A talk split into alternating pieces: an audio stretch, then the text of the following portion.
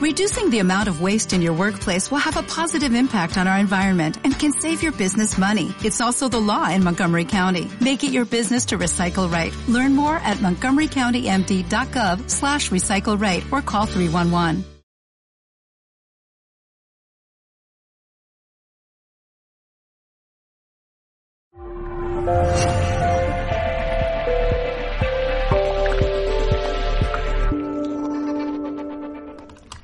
Saludos familia, bienvenido mundo de parte de todo el equipo de Mindalia Televisión. Tenemos el gustazo, el auténtico placer de contar para este gran directo con Rubén Suárez, que viene a impartir su interesante conferencia titulada Aprende a comunicarte de forma efectiva.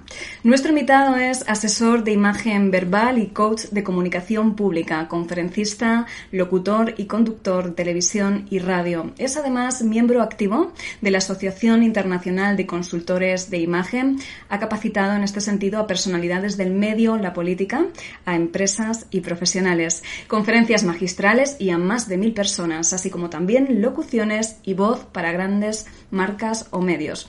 Qué interesante, ahora vamos a estar con nuestro querido invitado y con esta interesante conferencia, pero antes, desde Mindalia, seguimos animándote a que formes parte de la Gran Conexión, un evento único y multitudinario que llevaremos a cabo el próximo 15 de febrero del 2019 a las 8 de la mañana hora de Egipto y coincidiendo además con ese gran viaje eh, que organiza Mindalia Viajes al País de los Faraones. Crearemos una gran conexión mental desde el interior de la pirámide de Keops con todas esas personitas que queráis sumaros a ella en todo el mundo. Para ello, queremos organizar grupos de personas en torno a lugares de poder, espirituales o mágicos de todos los lugares al mismo tiempo que se esté realizando en el interior de la propia pirámide con el propósito, con el objetivo de que se sintonicen en una gran conexión, que vibren simultáneo todos a la misma hora en una sintonía de paz para todo el planeta. Nos gustaría además que cada uno de los grupos que haya participado se anime a grabar en vídeo, si lo desea, su propia meditación y nos la envíe a Mindalia para que días más tarde podamos ver a todos esos grupos participantes. Así que no esperes más. Si estás interesado en participar, envíanos un WhatsApp al siguiente teléfono, más 34, prefijo de España, 644-720-234. Te recuerdo el número, más 34, 644 720 234 y dinos tu nombre y apellidos y desde dónde participarías. Familia, simplemente me queda animarte a que participes en este directo, a que utilices ese chat que ves en tu pantalla. Comparte con nosotros todas esas inquietudes que le quieras preguntar a nuestro Rubén y para hacerlo, escribe la palabra pregunta en mayúsculas al inicio de la cuestión, seguidamente el país desde el cual nos estás viendo y a continuación el texto de la pregunta que finalmente le vamos a trasladar a nuestro invitado y que nos va a contestar sin ninguna duda muy amablemente al término de la conferencia Así que, familia, ya sin más, os dejamos con Rubén Suárez y esta interesante conferencia que lleva por título Aprenda a comunicarte de forma efectiva. Vamos a saludarle. Gracias Rubén por estar en Mindalia en directo. Muy bienvenido. Muchísimas gracias, Estefanía. Gracias por la gran presentación.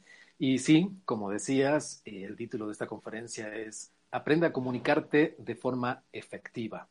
Vamos a comenzar sin más vueltas. Vamos a ir con la siguiente diapositiva, eh, que tiene que ver con seis personajes que agarramos así al azar. Seis personajes, pero que tienen algo en común.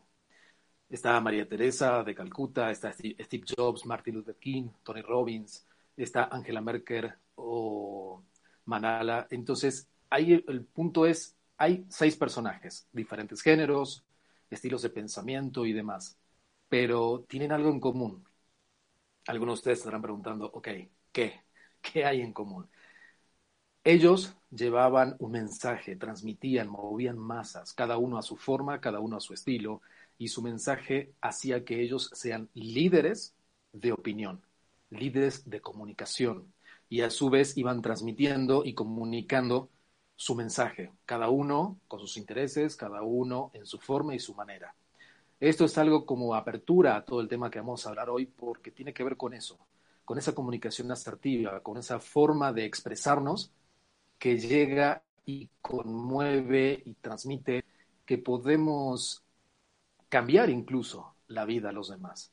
Entonces, ese liderazgo que es muy interesante en las personas, liderazgo profesional, personal, pero que ante lo básico es una mejor y buena comunicación. Y la comunicación es muy amplia, no solamente el hablar y ya. Por eso pasamos a la siguiente diapositiva. Aquí hablamos de comunicación pública. Uno de los puntos primeros que hay en la diapositiva tiene que ver con la parte de dicción, modulación y demás. Esto tiene que ver con expresarnos, hablar. Por ahí ocurre personas que hablan como si tuviesen dos pinzas en la boca y que hablan y no se les entiende a veces qué dijiste, qué dices, no te escucho, no te entiendo. Eso es porque no gesticula, no abre bien la boca y a veces, en este caso, la cuestión del hablar es como caer las partes básicas, como el expresarnos bien, pero desde la boca como tal, como el aparato fonador, en este caso la dicción, lo que suelo utilizar yo en esta partecita es un ejemplo con ejercicio como un lápiz, que sea de madera es mucho mejor para que poder utilizarlo en la boca y leer un texto en voz alta, por supuesto, leer un texto con una voz normal, un parrafito, lo leemos y después lo volvemos a leer, pero con el lápiz en la boca y después de modo normal.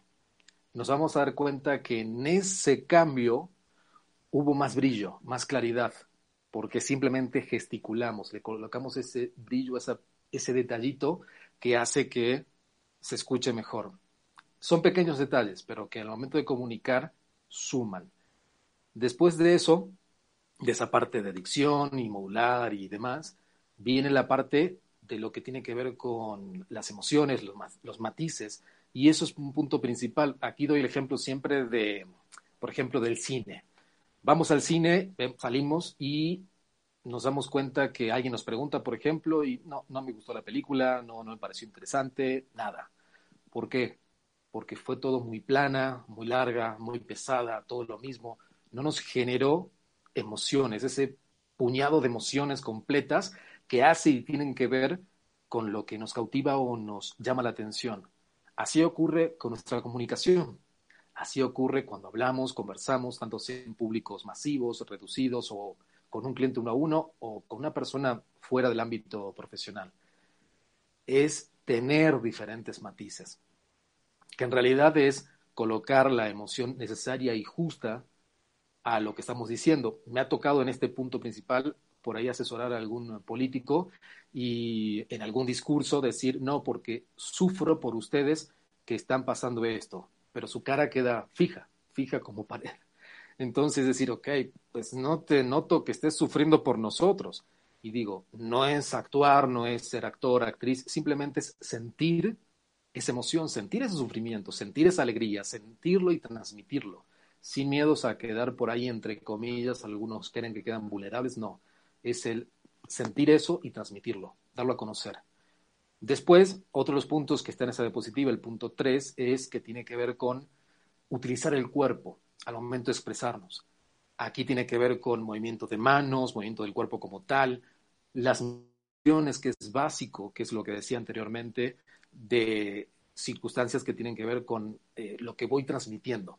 Entonces, eso es muy, muy importante.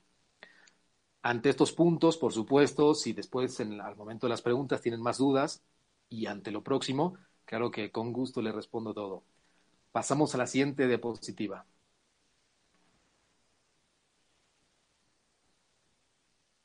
Bien, aquí vemos la parte de persuasión, el de lograr cerrar objetivos, el poder lograrlo, pero desde una manera donde sí tiene que ver cómo una persuasión se, se logra, es que dentro de la persuasión, ahí no aparece en cuadro, pero sí dentro de la persuasión, el 90% es comunicación no verbal. Y dentro del 90%, el 50% es con el cuerpo, lo que estamos hablando, el 40% es la forma en que decimos las cosas, lo que decía del tema adicción, lo que decía del tema matices, y solo el 10% es la palabra. Es decir, que podemos tener algo muy lindo para decir, pero si no lo expresamos con el resto, no vamos a convencer realmente. Entonces es importante a ese, en ese nivel. Tener una buena dicción, tener un buen lenguaje del cuerpo, tener matices, saber eh, lograr en, en, este caso de como ahí habla incluso la parte última de esos puntos que aparece ahí en cuadro, es el de creer en uno, creer en mi talento, creer en lo que vendo. Ha tocado por ahí, y doy como ejemplo, alguien que quiera venir a venderme algo, eh, como decía, por ejemplo, un lápiz, y antes de ver el lápiz, no es que viene ya corriendo con el lápiz en la mano para vendérmelo. Aparece la persona, me da la mano y después aparece el lápiz. El lápiz a lo mejor se vende solo, pero la primera impresión que yo veo que es esa parte de, de impacto es a la persona. Y si desde inicio esa persona no me proyecta, no me cautiva, no me genera esa primera impresión, ni que se gaste el tiempo en sacar el lápiz y vendérmelo. Eso ocurre en todos los matices y más en áreas profesionales, donde uno está más sensible y como analizando mejor a, la, a quien tenemos enfrente. Vamos con la otra diapositiva. Muy bien, primera impresión. ¿Qué aspecto tengo? ¿Cómo hablo? ¿Qué digo? ¿Cómo escucho? En, eso tiene que ver con uno, mirarse al espejo en todos los ámbitos y decir, ok, a ver, yo, ¿qué aspecto tengo? Sobre eso es si soy alto, de baja estatura, si soy gordo, delgado, si soy de un tipo de piel, si lo que sea o como sea. Después el cómo hablo es lo que venimos viendo, el tema de cómo me expreso, cómo gesticulo, cómo proyecto en toda esa cuestión.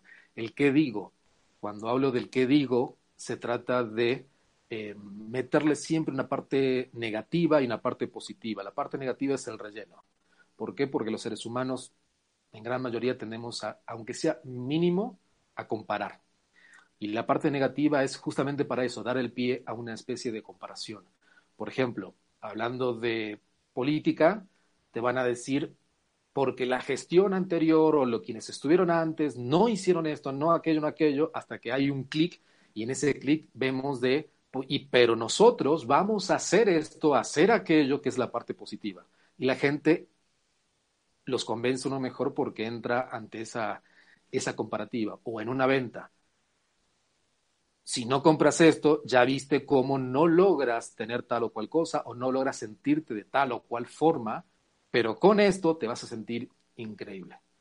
Entonces, siempre en la parte del que digo, meterle dentro de lo posible la parte negativa y positiva y si vamos a poder eh, lograr una mejor como impresión, una mejor persuasión como tal. Y el cómo escucho, que haya un feedback, que haya un retorno, ahí sí nos metiéramos un poco más en la parte de, PNL o la parte neurolingüística que tiene que ver un poco con la parte de, del rapport que se llama, que es a mientras más voy escuchando, más voy a saber cómo responder. Pero eso ya meternos ya en otro tema que no es esta conferencia. Vamos con la siguiente. Comunicación no verbal.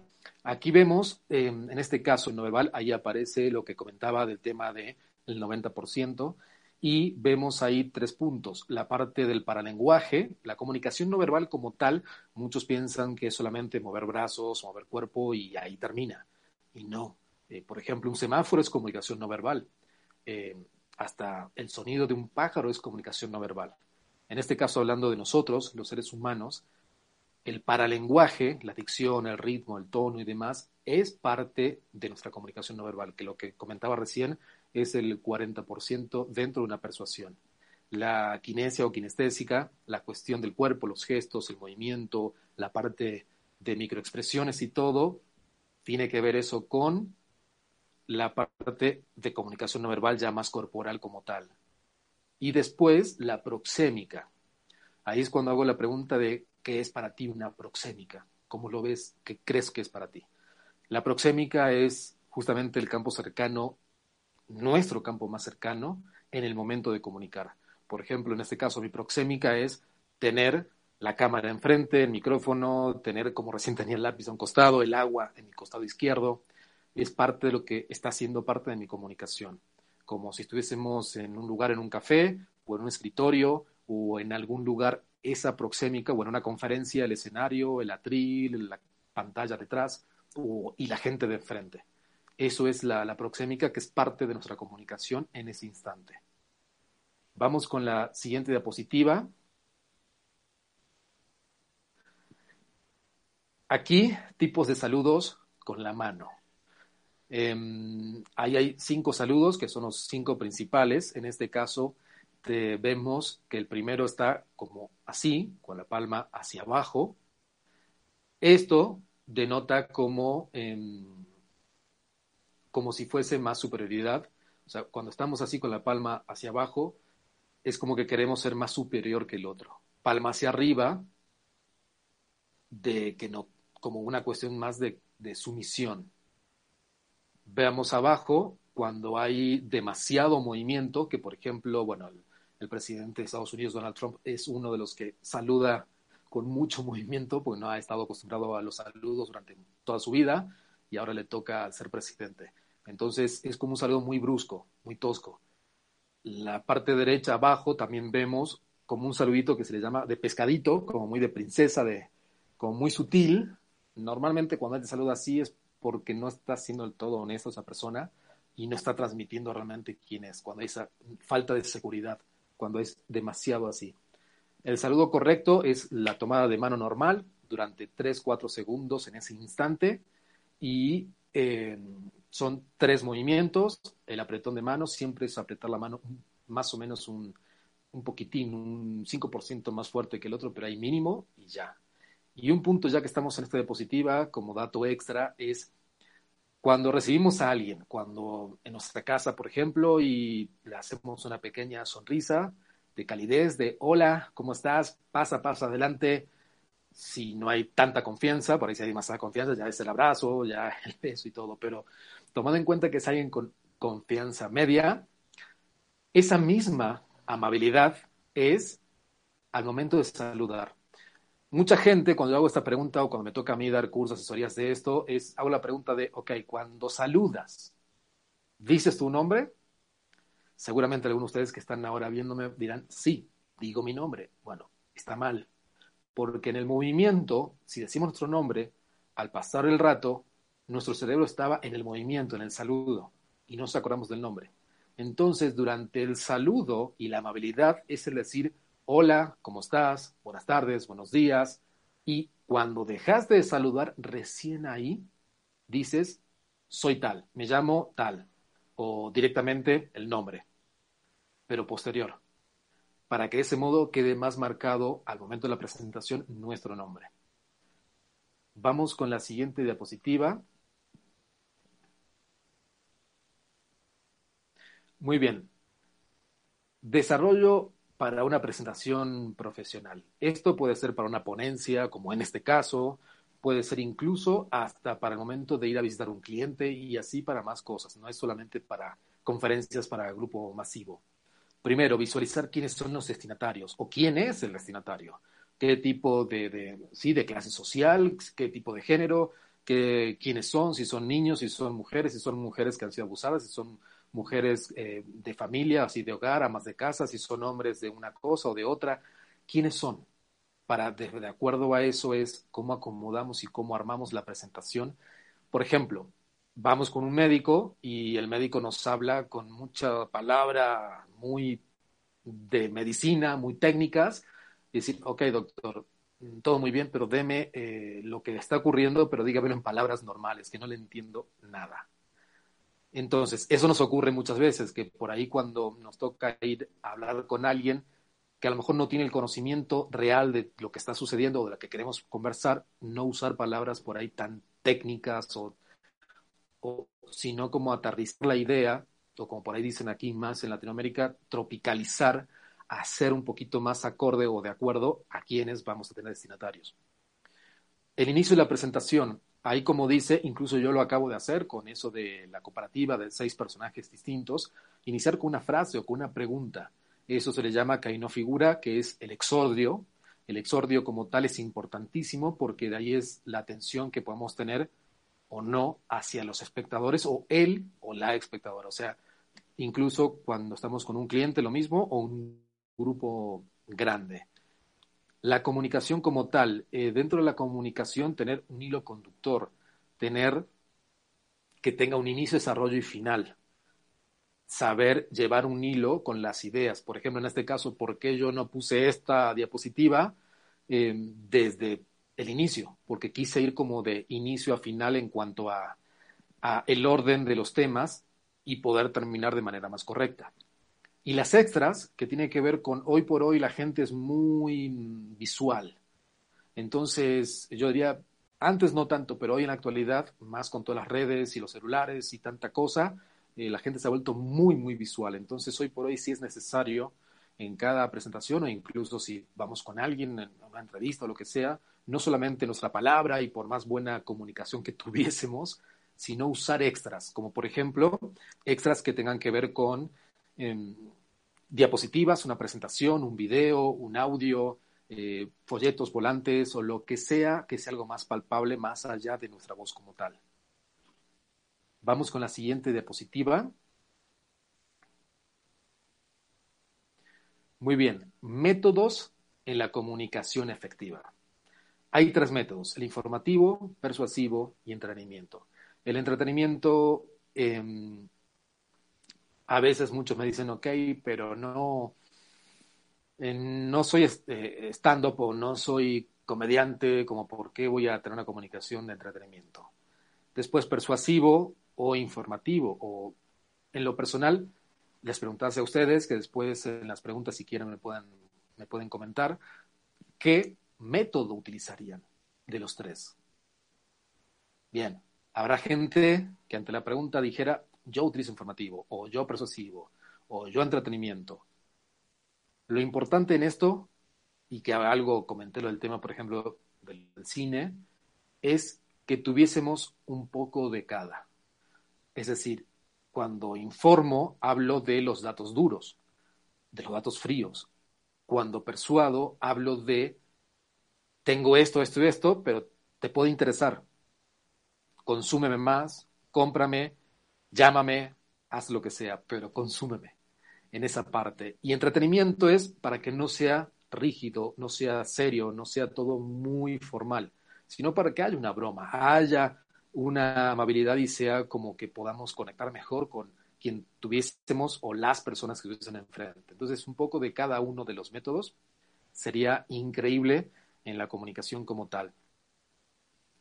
Vamos con la siguiente. Muy bien. En esta diapositiva tenemos em, que habla de diseñar una experiencia única. Cuando hablamos de eso, se trata de utilizar todo nuestro cuerpo, utilizar la forma en que nos expresamos, utilizar nuestras microexpresiones, como decía, utilizar los matices, utilizar las formas, porque se trata muchas veces de eso, de crearle a los demás o crearle a la persona que está enfrente una experiencia única. Y no solamente en el ámbito profesional o de negocios o de trabajo, hasta en el ámbito personal. Se trata de crear instancias o momentos donde esa persona, ámbito profesional, quiera seguir comprándonos, consumiendo, ámbito personal, quiera seguir eh, sabiendo de uno. En todos los ámbitos es una experiencia única. Y utilizamos esto, volviendo a la parte un poco más profesional, la cuestión que tiene que ver con somos, nos representamos como una marca. Y esto de que metiéndome un poquitito, pero que tiene que ver con la parte comunicacional, en la parte de el personal branding. Pero no somos una propia marca. Nos vendemos como tal. Por ejemplo, ¿qué pasa? Aquí tengo el vaso con agua, está limpio, el agua todo perfecto. ¿Qué pasa si en la otra mano yo tuviese el mismo vaso, pero por fuera, lleno de barro, lodo, y les dijera a ustedes, ¿quieren un poco de agua? ¿Qué vaso elegirían? ¿Este o este? Por supuesto que elegirían este, está limpio. El otro no, porque está con barro o lodo por fuera. Pero ¿qué pasa si en ese instante, sin que ustedes se den cuenta, voy hacia afuera, limpio la parte externa y les digo, tomen el vaso de agua? ustedes ahí automáticamente ni cuenta se dan. ¿Qué hice? Limpié el exterior. El interior es el mismo. El agua hidrataba igual uno y en otro vaso. La esencia era la misma. Lo que cambió fue el exterior. Y ese exterior es lo que uno tiene que mejorar porque sí, ante una primera impresión, es esa cuestión. Está el tomamos o no aceptamos o no ante esa primera impresión. Entonces, ante eso tenemos que darnos cuenta que en todos los ámbitos somos nuestra propia marca. Por eso muchas personas cuando van a su empleo se arreglan, se peinan, se perfuman o en el caso de las mujeres se arreglan un poquito más, un poquito menos de maquillaje y demás y demás porque sí, es no se trata de lo hago por la otra persona, lo hago por el trabajo, lo hago por uno, o sea, lo hacemos por uno, lo sentimos por uno. Y ahí es donde, porque es uno el que se siente bien y cómodo con eso, porque me siento bien como me veo de ese modo. Ante esto, yo sé que dirán, bueno, ¿qué tiene que ver con la comunicación? Es que es parte de lo que proyectamos, es parte de ese todo, como recién conversaba, al momento de la persuasión en qué aspecto tengo, o el cómo me veo, cómo me siento, cómo escucho, cómo hablo. Entonces, son detalles que tienen que ver con eso de la experiencia única generar la experiencia única hacia uno, pero también hacia los demás. Y en este caso mm, de la comunicación, como veíamos recién, mejorar desde la parte dicción, desde la parte de el cómo hablo, desde el ejercicio del lápiz. Hay más ejercicios, por supuesto, y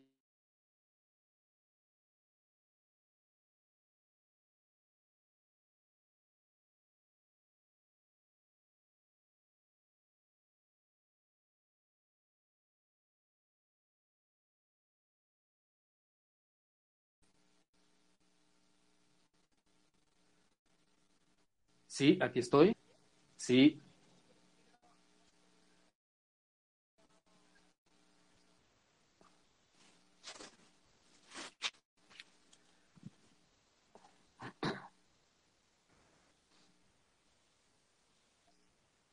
Ah, muy bien, muy bien. Sí, me han perdido por un par de segundos.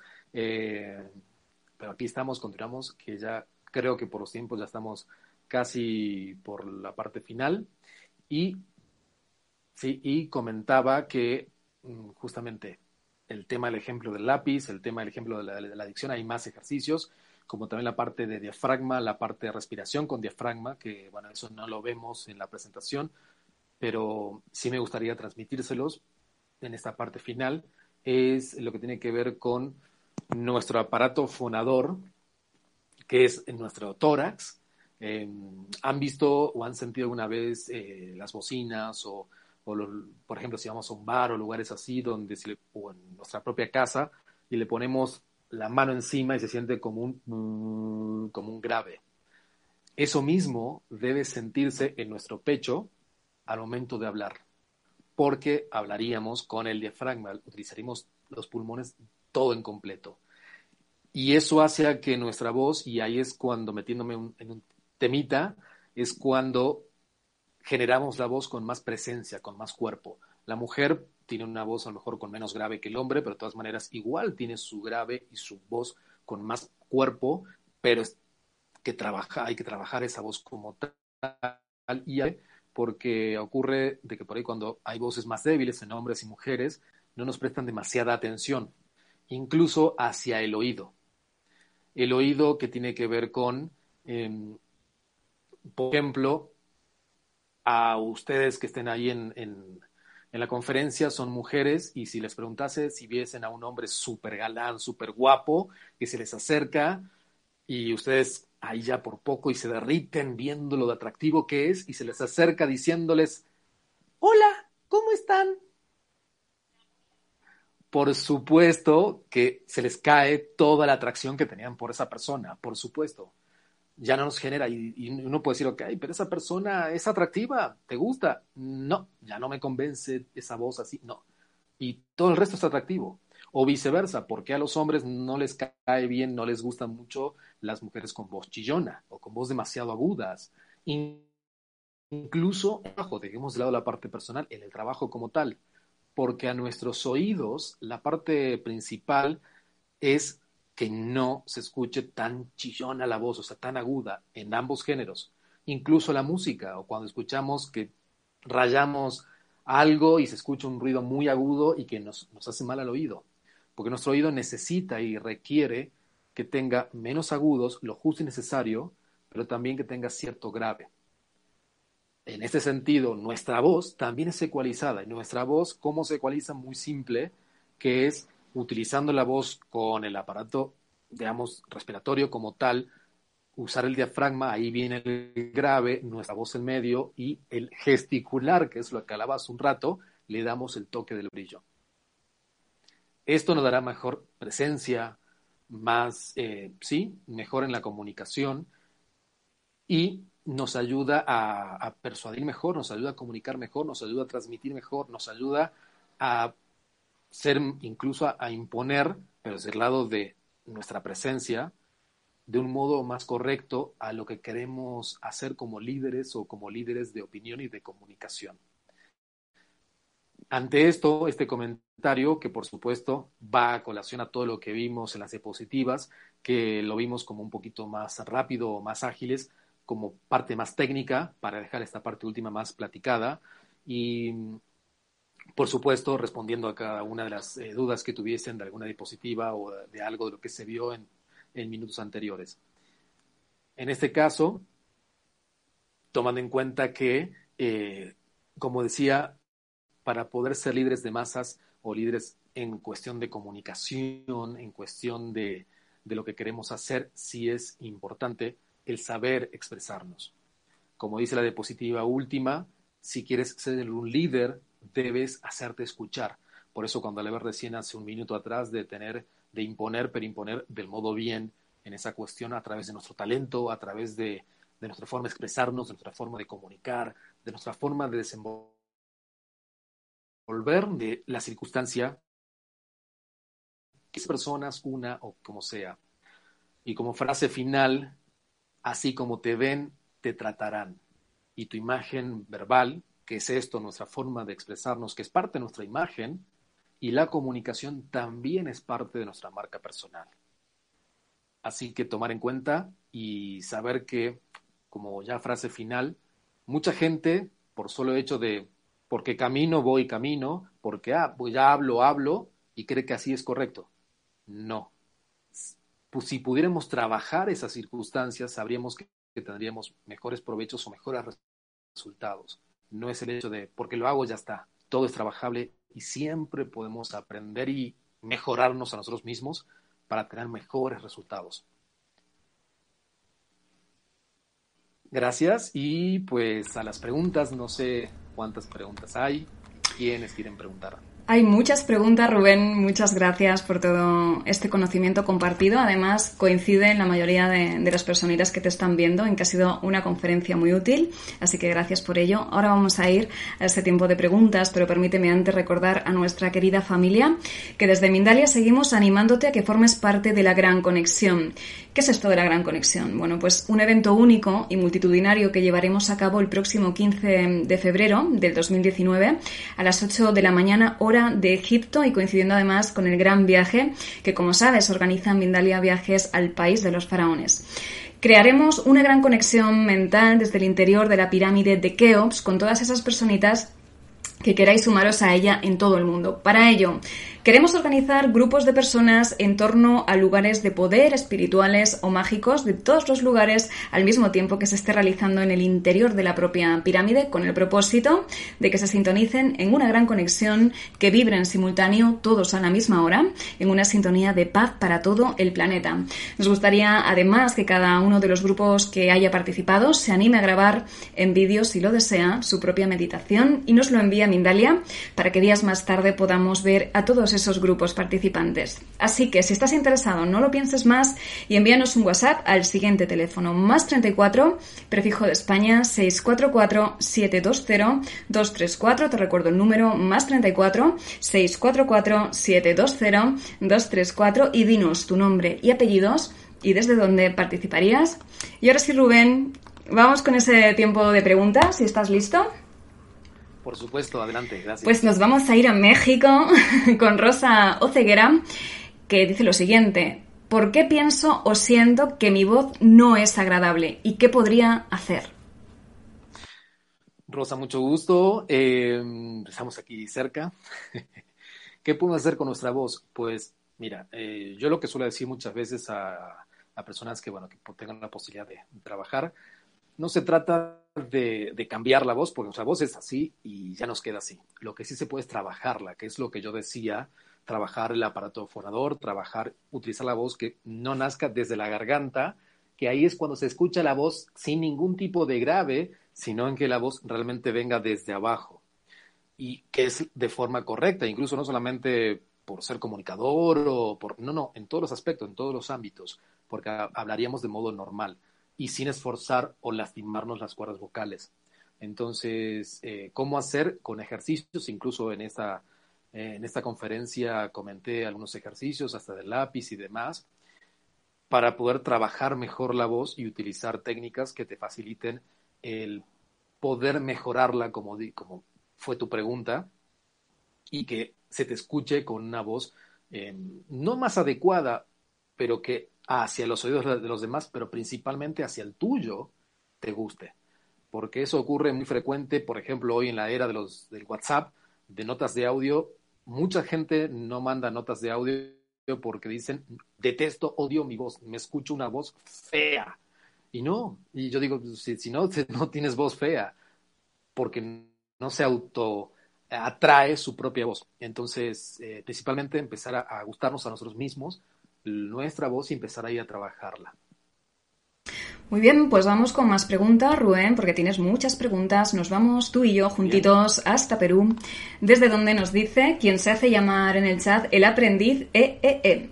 Dicen, la expresión oral que se comunica va a la par con los movimientos de las manos que serían espontáneos. ¿Cómo no mostrar que se está tenso? Bien, eh, aprendiz. Em, cómo no mostrar que se está tenso es con movimientos casuales. Sí, decir acorde a lo que voy diciendo. Si, por ejemplo, en un momento yo dijera, eh, por ejemplo, vemos lo que hemos eh, en la pantalla, si quieres ser un líder, supongamos, si quieres ser un líder fuerte, le agregase la palabra fuerte, dijera, si quieres ser un líder fuerte, y apretaría el puño que vaya acorde a lo que voy diciendo.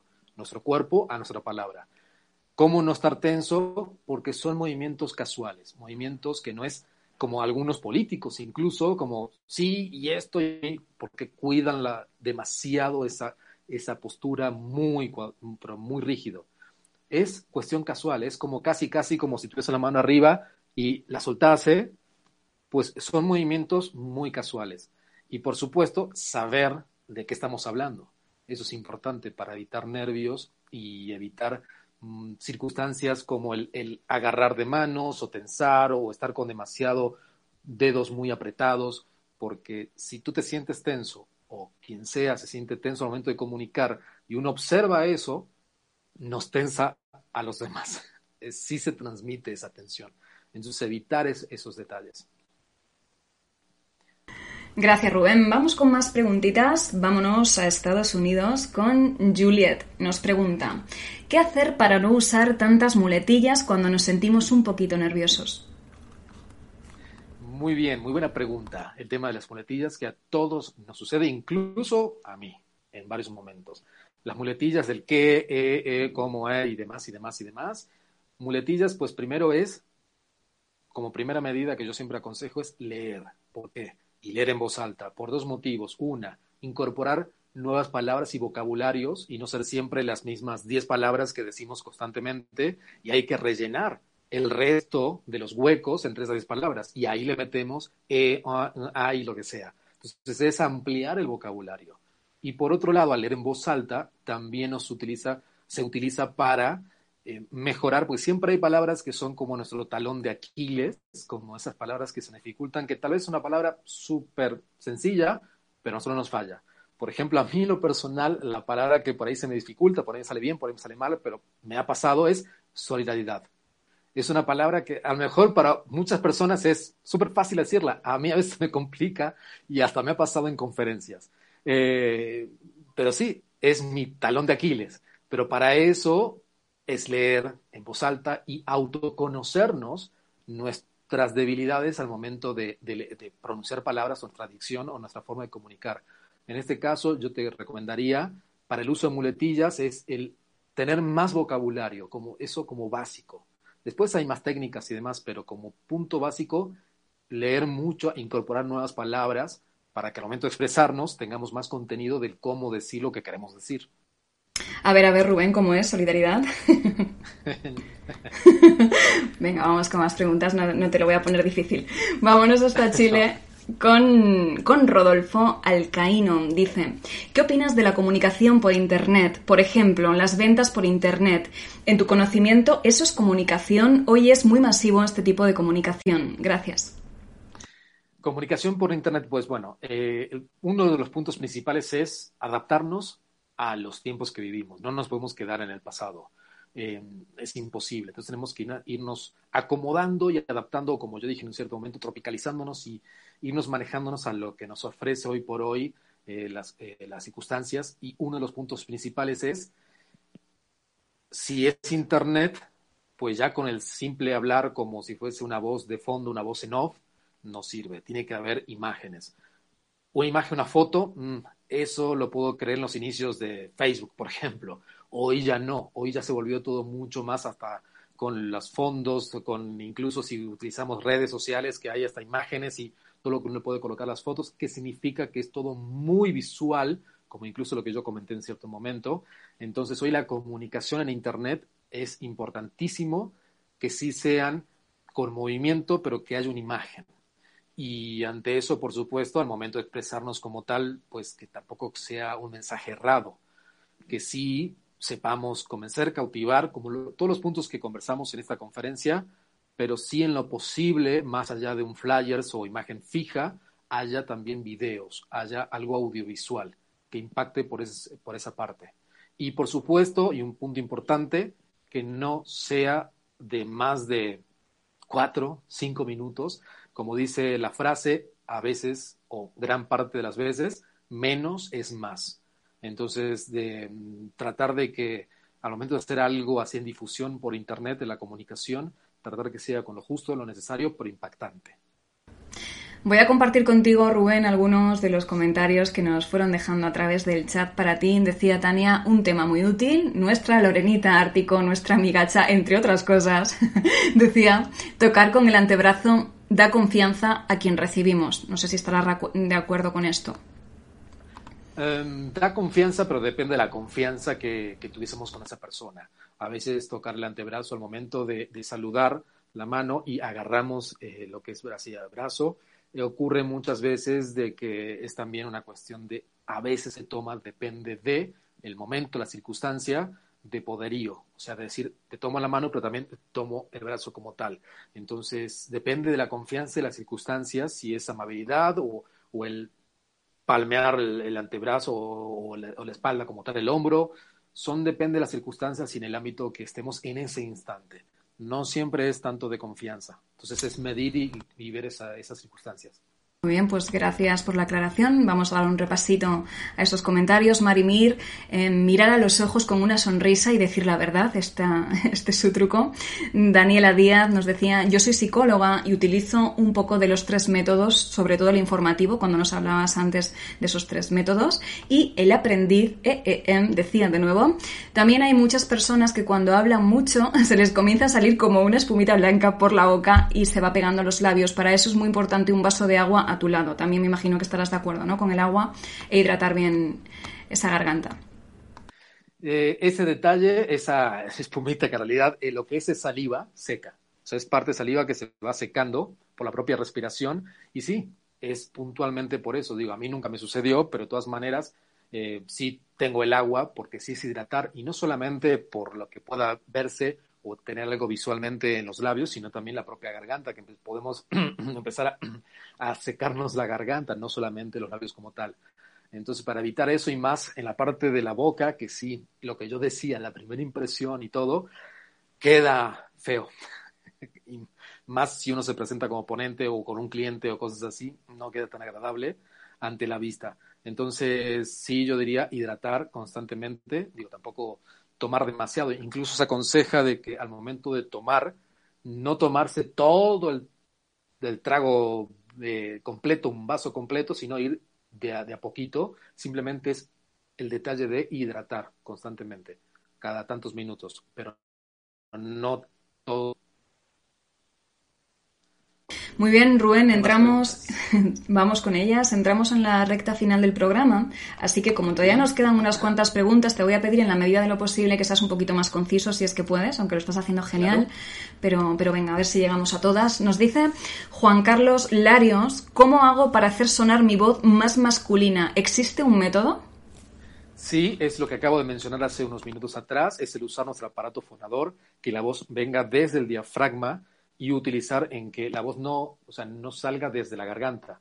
Que yo puedo, por ejemplo, en este caso, si yo estuviese usando la voz desde la garganta, no sé si, eh, si aprecian, que se escucha como con menos grave, en cambio, si pongo la voz desde la garganta, se escucha como eh, desde pecho, más abajo, se escucha la voz con más grave no es que esté imitando otra o esté haciendo algo que no es, no. Que eso es el punto, lo que conversamos recién una de las preguntas, no es el cambiar la voz o transformarla en algo que no es. Simplemente es nuestra propia voz, pero que venga utilizando el diafragma y que realmente nazca desde abajo, desde pecho. Muy bien, vamos eh, de nuevo con Lorena Ártico, desde Argentina. Dice, el tono de voz, eh, ¿cómo utilizarlo ante una negociación? Muy bien, eh, compatriota, aunque no lo creas, ¿cómo se utiliza en una negociación el tono de voz? Pues un tono de voz como primera medida amigable, un tono de voz de confianza, porque justamente en una negociación el cliente, y es unos puntos de técnicas de ventas que bueno, no vimos porque eso es otro tema, es tratar al cliente no como un cliente, sino como un amigo. No es tanto lo que yo le voy a sacar al cliente, sino qué tanto yo le voy a ofrecer a ese cliente. Entonces, es ponernos en el zapato del otro. Y ante eso es el detalle de esa cuestión amigable. Poder conectar con esa persona. Entonces, eso ante todo. Por supuesto, marcando cierta seriedad, cuestión, eh, ciertas cuestiones de protocolo, cuestión de decir, bueno, al final del día sí es un cliente, pero, pero sí de tener esa amabilidad y sutileza. Y más si es un cliente por ahí, que los hay, un poquito más reacios o más duros al momento de, de conversar. Pues dice Lorena que ya tenéis algo en común. Mira tú por dónde.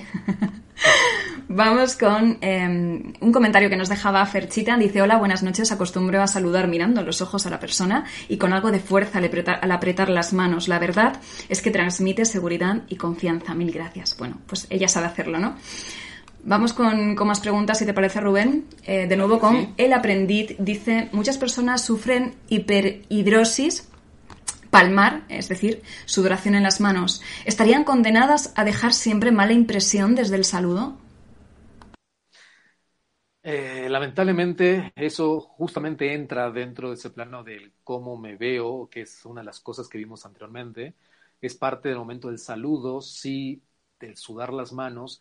Lamentablemente eh, es algo que ha habido casos de que con los años va mermando, va disminuyéndose ese sudor en las manos pero sí da una mala impresión, aunque a veces sea algo más del propio cuerpo, o sea, no, no, no, no controla eso, y más si hay nervios, con mucha más razón, se sudan las manos. Entonces, tratar en ese sentido de, lo que recomiendo, tratar de tener siempre algún pañuelo o, toallitas o algo así, o algo que nos estemos limpiando cada tanto, o por lo menos si sabemos que vamos a estar en negociaciones, sabemos que vamos a estar en una reunión donde o vamos a una reunión de networking o de lo que sea, que sabemos que vamos a estar saludando a muchas personas, para evitar eso, tratar de cada tanto limpiarnos las manos y siendo conscientes de que no es porque tengamos las manos sucias o porque estemos sucios nosotros, simplemente que es un problema que tenemos y que, bueno, la única forma provisional de combatirlos así es momentáneamente pues estar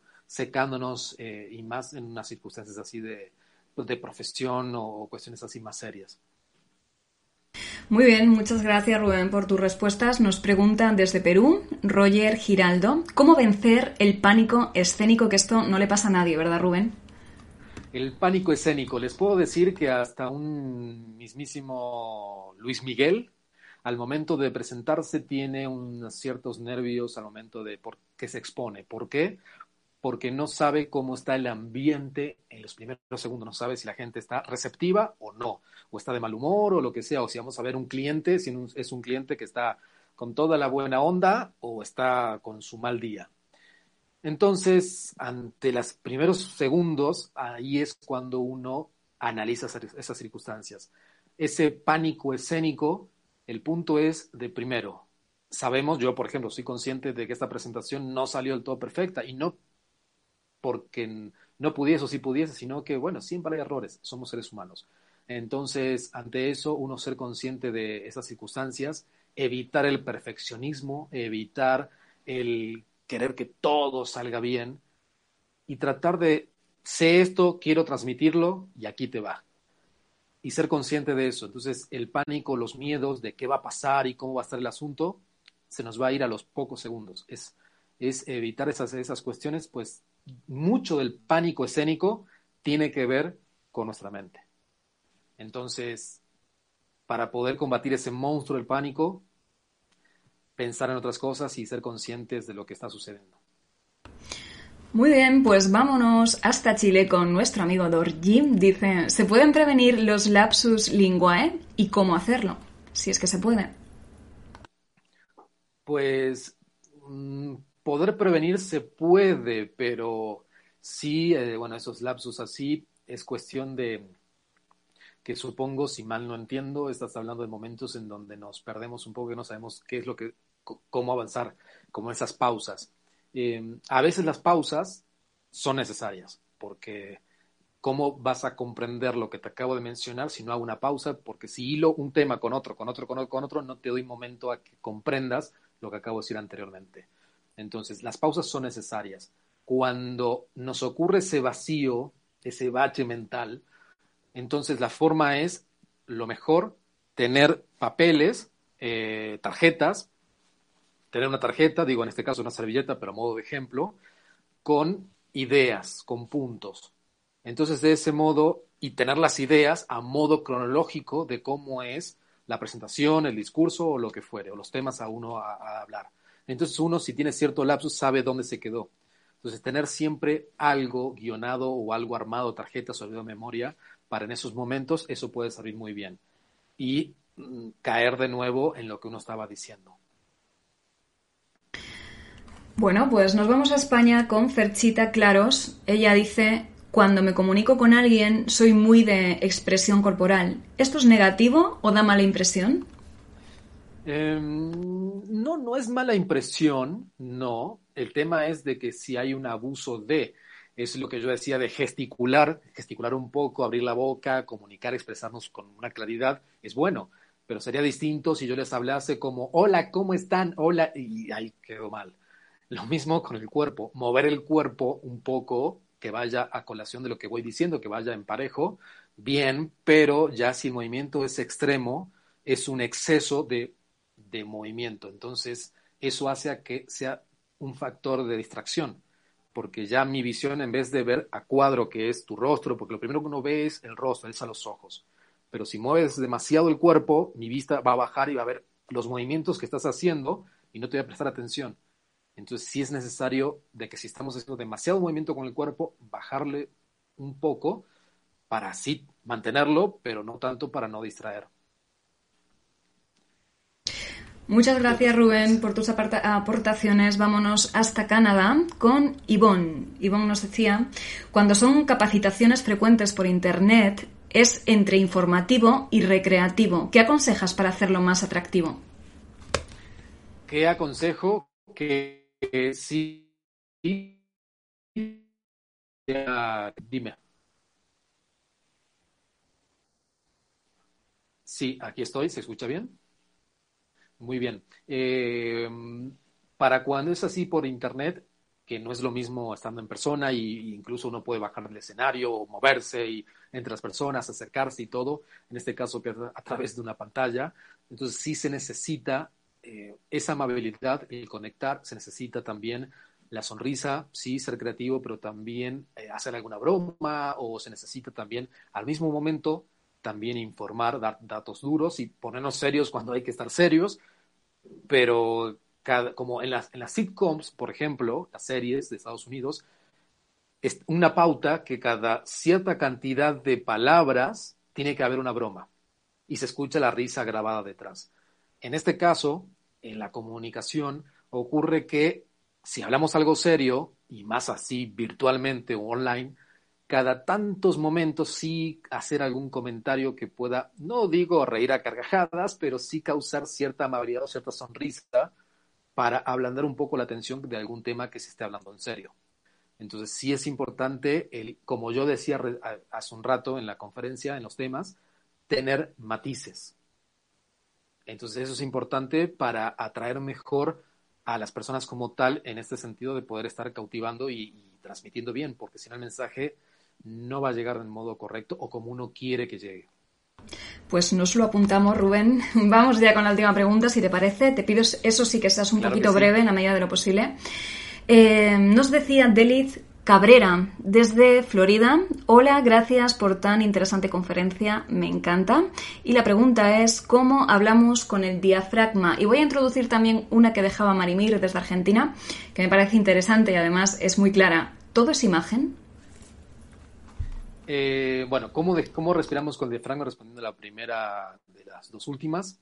Em, hay técnicas y ejercicios justamente como para poder utilizar la respiración en donde no se mueva ni pecho ni hombros al momento de respirar, que mucha gente respira así, que está mal, sino respirar y que se mueva únicamente el vientre, el pecho quieto y hombros quieto. Hay técnicas y ejercicios para eso, para poder utilizar realmente el diafragma y que nuestra voz nazca desde abajo vamos a tener mejor cuerpo, la voz y presencia, un poquito más de grave, natural, grave, natural, nada artificial, y se nos va a escuchar mucho mejor aún. Y además la respiración, al hacer con diafragma, vamos a tener más oxígeno en nuestra sangre y oxigenar mejor hasta incluso nuestro cerebro. O sea, es, para todo es mejor. Quien utiliza o hace yoga, una de las principales cosas que te enseñan es respirar con diafragma. Es casi desde inicio. Entonces, eh, es porque nos ayuda a fortalecer aún más el cuerpo, no, solamente es para la comunicación. Y por otro lado, la parte de que si todo es imagen, no sé si decir lamentablemente o gracias, no sé de qué decirlo, pero sí, para bien, para mal, pero hoy es todo imagen, estamos expuestos y cada vez más. Antes, por ejemplo, eh, incluso hoy por hoy, cuando digo imagen verbal, la gente dice, ¿qué es eso? ¿Qué es imagen verbal? ¿De qué me estás hablando? Y digo, ok, es la imagen que representas o que me estás proyectando al momento de hablar, de comunicarme lo que estás diciendo. Pero eso es algo que existe desde hace miles de años, porque desde hace miles de años existía la comunicación como tal. Entonces, lo que, lo que pasa es que antes no estaba tan expuesto el observar esos detalles. No estaba como lo que es ahora.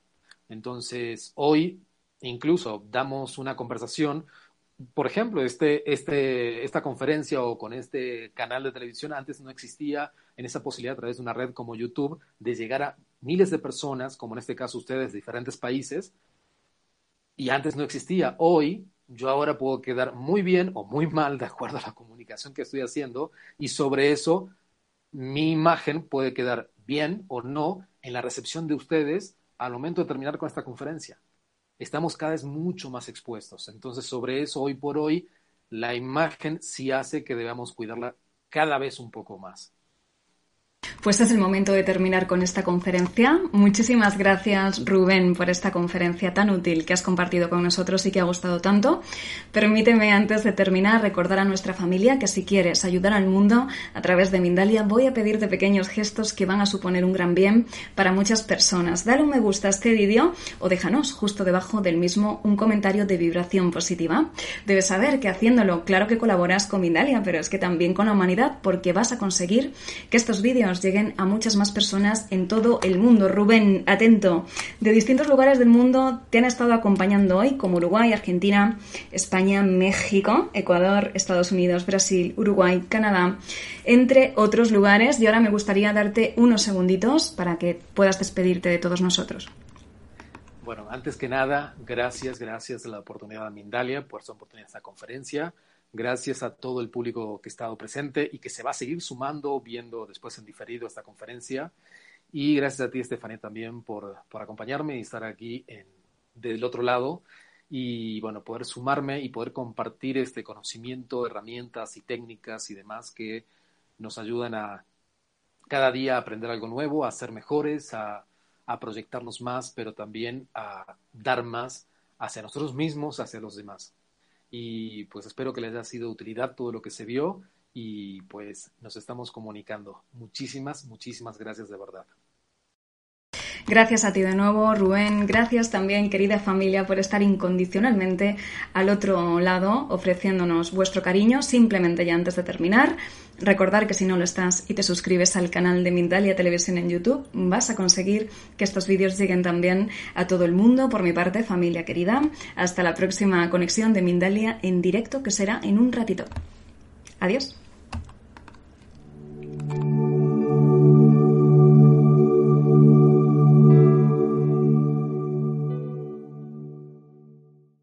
¿Te preocupas por tu familia? Entonces, ¿por qué darles solo huevos ordinarios cuando pueden disfrutar de lo mejor? Eggland's Best, los únicos huevos con ese delicioso sabor fresco de granja, además de la mejor nutrición, como 6 veces más vitamina D, 10 veces más vitamina E y 25% menos de grasa saturada que los huevos regulares, además de muchos otros nutrientes importantes. Así que, dales los mejores huevos. Eggland's Best, mejor sabor, mejor nutrición, mejores huevos.